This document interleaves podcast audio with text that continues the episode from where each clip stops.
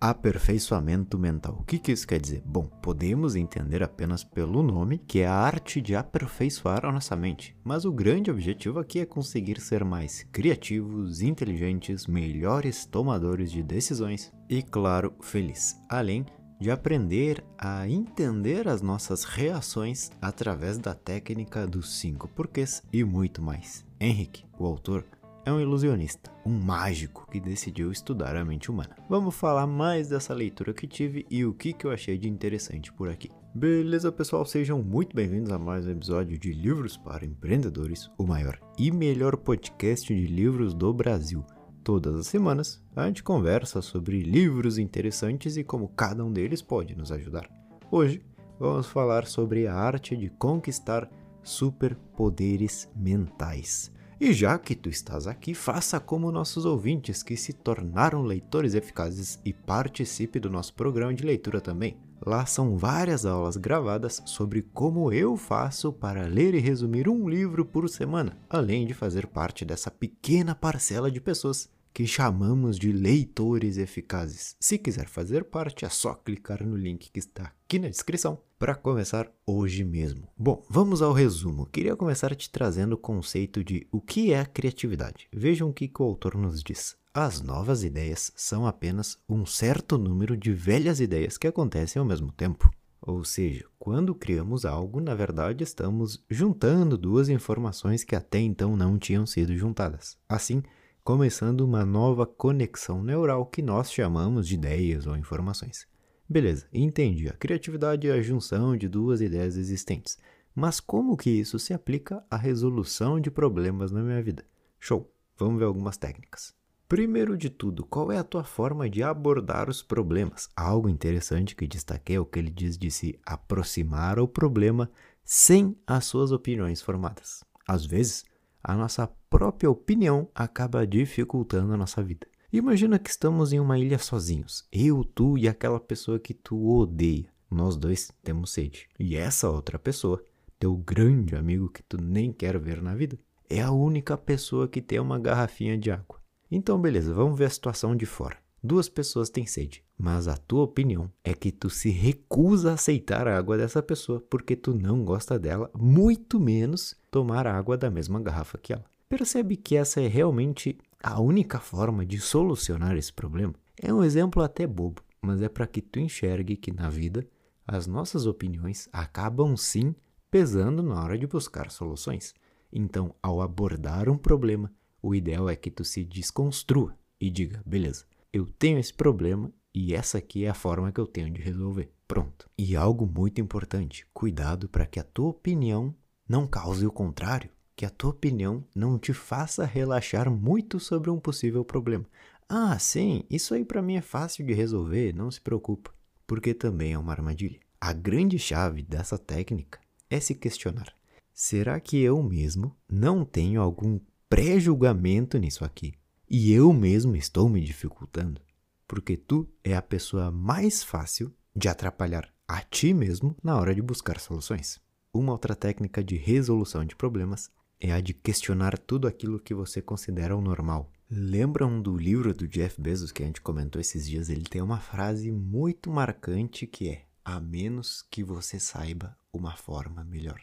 Ou seja, esteja sempre se questionando se o jeito que eu faço X, Y e Z é realmente o melhor. Só porque algo é feito assim há muito tempo, não quer dizer que é assim que deve ser para sempre. Então questione isso na hora de buscar soluções. O autor também nos fala sobre olhar de forma individual para cada configuração do problema. Isso quer dizer o seguinte: em uma folha, vai desdobrando tudo o que está envolvido naquela situação. Qual que é o problema? Vendas. Beleza. Nosso problema é as vendas. Vamos ver melhor o número de vendas como resultado de um processo. E agora vamos analisar cada configuração desse processo. Quem são as pessoas que estão nessa área? Qual a maneira como se trabalha aqui? Quais ferramentas se usam? Os valores ofertados e por aí vai. Uma vez que tu encara o papel e vê todos esses nomes, plataformas, clientes, números, custos, quando tu enxerga tudo isso na tua frente, só de olhar melhor para cada peça de forma individual, tu já pensa: ah, eu acho que isso pode vir para cá. Ah, eu acho que isso pode vir para cá, isso talvez eu possa mudar assim, isso eu posso fazer dessa forma e por aí vai. Um erro comum é qual? Estou vendendo pouco, que problema? E pronto, a pessoa fica com isso dando voltas na cabeça. O autor também diz que quando buscamos ser criativos para solucionar um problema, é importante mirar na quantidade. Começa a se dar diversas soluções e anota todas elas. Quando tu pensa em uma solução e já descarta, tu mesmo pensa, estou ficando sem opções. E claro que isso vai embaçando cada vez mais a tua criatividade. Tenha várias ideias, vê se alguma tu pode juntar com outra, vai fazendo ligações que por enquanto não tem sentido, mas uma hora tu percebe que, opa, isso aqui pode funcionar. Mas mais uma vez, ao pensar em uma solução e já falar, não, isso não vai dar certo porque X, Y, Z, é uma sensação de que tu mesmo estás buscando se afundar, ao invés de olhar para frente pensando que existem muitas soluções e o meu trabalho é pensar em qual é a melhor delas. Bom, pessoal, essas são algumas técnicas de criatividade para solucionar problemas, que na verdade todas elas têm uma base bem sólida, que é a de tentar abordar os problemas por outros pontos de vista. Ao enfrentar um problema, saiba que faltam soluções desse meu ponto de vista aqui. Então vou tentar buscar outros ângulos da situação para aí sim resolver. Seguindo no livro, mas ainda falando sobre linhas de pensamento, o autor diz algo muito bacana Pensar não é difícil. Se você se esforça para isso, está fazendo errado. Imagina o seguinte: tu vem dirigindo na estrada, confiante que está no caminho certo, e do nada tu percebe que está andando por uma estrada de terra. Algo parece errado. Nesse momento tu tem duas opções: parar, descer do carro e começar a pensar, a pensar, a pensar, onde será que eu estou? Para onde será que eu tenho que ir? Como eu vim parar aqui? Ou a segunda opção, que é voltar até onde tu sabia que estava certo. Ou seja, vou voltar um pouco para trás aqui até a estrada onde tinham placas e me parecia tudo comum. Ao encarar um problema, precisamos entender que já estamos inseridos dentro dele. O primeiro passo é pensar, beleza, qual foi o último ponto em que eu me senti que estava tudo em ordem? E a partir dali traçar um novo caminho. É muito comum que as pessoas vivam no automático, mas um dia tu para para refletir e diz: opa, tem algo errado aqui. Nesse momento, tu deve se visualizar voltando algumas casas para trás e dizer: Ah, eu tinha que ter dobrado naquela rua e passei reto, beleza? Então vamos voltar para lá e pegar o caminho correto. Isso é o pensamento simples e fácil. Pensar não dá trabalho. O que tu deve fazer é voltar ao panorama geral e dizer: Até aqui estava tudo em ordem e em sincronia. Vamos voltar lá, então vemos um novo caminho. Isso é o pensamento fácil, como ele diz. Agora vamos passar para o meio do livro. Já é uma segunda parte, mas ele diz que isso aqui é a base de tudo. Sem isso aqui tu não consegue fazer nada direito. Mas não tem um julgamento de dizer, ah, que ideia comum, porque ele nos explica o lado científico disso. Uma analogia básica desse superpoder mental é a seguinte: em uma partida de futebol, não adianta saber chutar e driblar se você não aguenta correr. Não adianta você querer inspirar e ser criativo se você não consegue ser feliz, se você não consegue gerar um ambiente de harmonia através da sua presença. Imagina que na tua empresa o líder é negativo, estressado, perde a cabeça por qualquer coisa. Todo mundo daquele ambiente estará tenso. Mas agora imagina que é tudo igual, mas tu vê que o líder tem uma expressão facial positiva, é educado, simpático, inteligente e dá para ver que ele desfruta do trabalho. É completamente diferente a energia de todos aqueles que estão ao seu redor muda. Ser feliz e prezar pela felicidade conjunta é fundamental, é básico do básico, sem isso nada funciona. Agora a grande questão é que é, não levem tudo aos extremos. Uma atitude positiva não quer dizer estar sempre sorrindo de orelha a orelha. Uma atitude positiva vem mais de uma postura relaxada, confiante e tranquila. Ele diz que uma condição básica mental é manter uma situação positiva. Não importa qual seja o problema ou a preocupação, vamos tentar pensar em como resolver, sabendo que esse aqui é o processo, que o jogo é assim, que nada é uma sentença para sempre. Uma pessoa dificilmente será possível de dar o seu melhor sem o próprio controle das suas emoções. Vamos entender como fazer isso. As emoções sempre vão existir, não estamos falando em não sentir, isso não existe. As pessoas têm emoções. O que o autor nos explica é que existem dois espirais na vida, e a escolha é sim tua. A história é o seguinte: Tu vem na tua rotina, tranquilo, chega um problema. Tal pessoa não tem resultado. No instante, tu pode escolher entrar no espiral das emoções negativas ou positivas. O espiral negativo seria reclamar da reclamação, se estressar com isso, não conseguir pensar em soluções, se sentir pressionado, tornar essa pressão um alarme de fuga e no fim responder de forma agressiva, bravo e estressado por não ter conseguido resolver aquilo. No primeiro momento o problema só chegou e a pessoa escolhe entrar naquele espiral. O segundo espiral seria o positivo.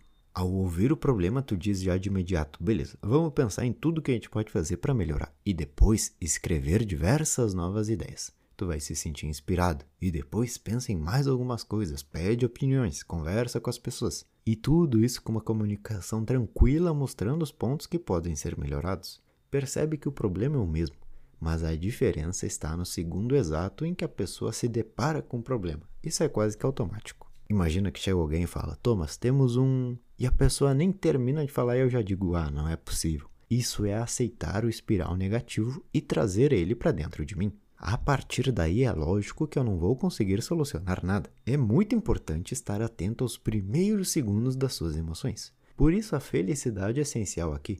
Se eu sou uma pessoa feliz, manda aí um desafio que a gente tenta resolver e tá sempre tudo bem. Agora, se eu sou infeliz, pode ser algo simples. A pessoa vai conseguir piorar a situação e criar um ambiente extremamente estressante para todos. O autor também traz alguns fatores que influenciam na felicidade de uma pessoa aproximando ela sempre de algum dos dois espirais. Vamos ver o que pode te tornar feliz e não tem nada a ver com conquistas. O primeiro fator é o da autonomia. Muitos problemas podem aparecer porque tu depende dos outros. Desenvolver tuas próprias capacidades é essencial. O fato de precisar de alguém para poder solucionar questões do dia a dia pode pesar muito na tua vida. Outro fator bacana é o controle sobre o teu ambiente.